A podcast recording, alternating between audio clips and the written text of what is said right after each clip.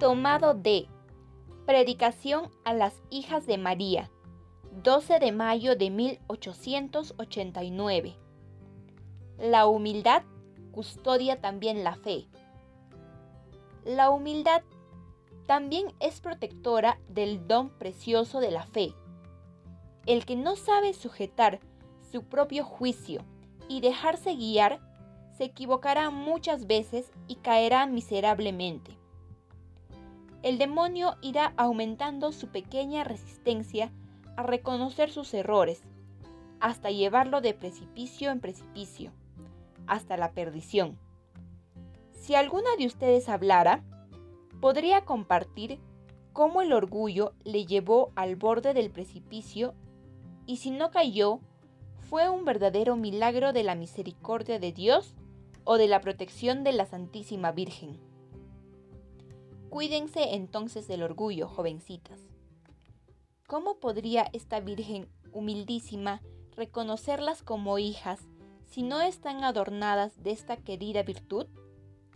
Así sean humildes de corazón, siempre sometan su juicio al juicio de los demás.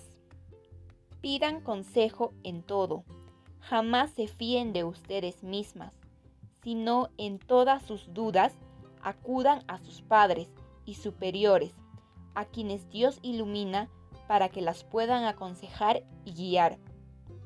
No se olviden nunca del triste ejemplo de aquellas monjas que eran observantes de la regla, puras de vida y fervorosas en la piedad, pero su soberbia hizo naufragar su virtud y se hicieron un espectáculo doloroso y deplorable de la herejía.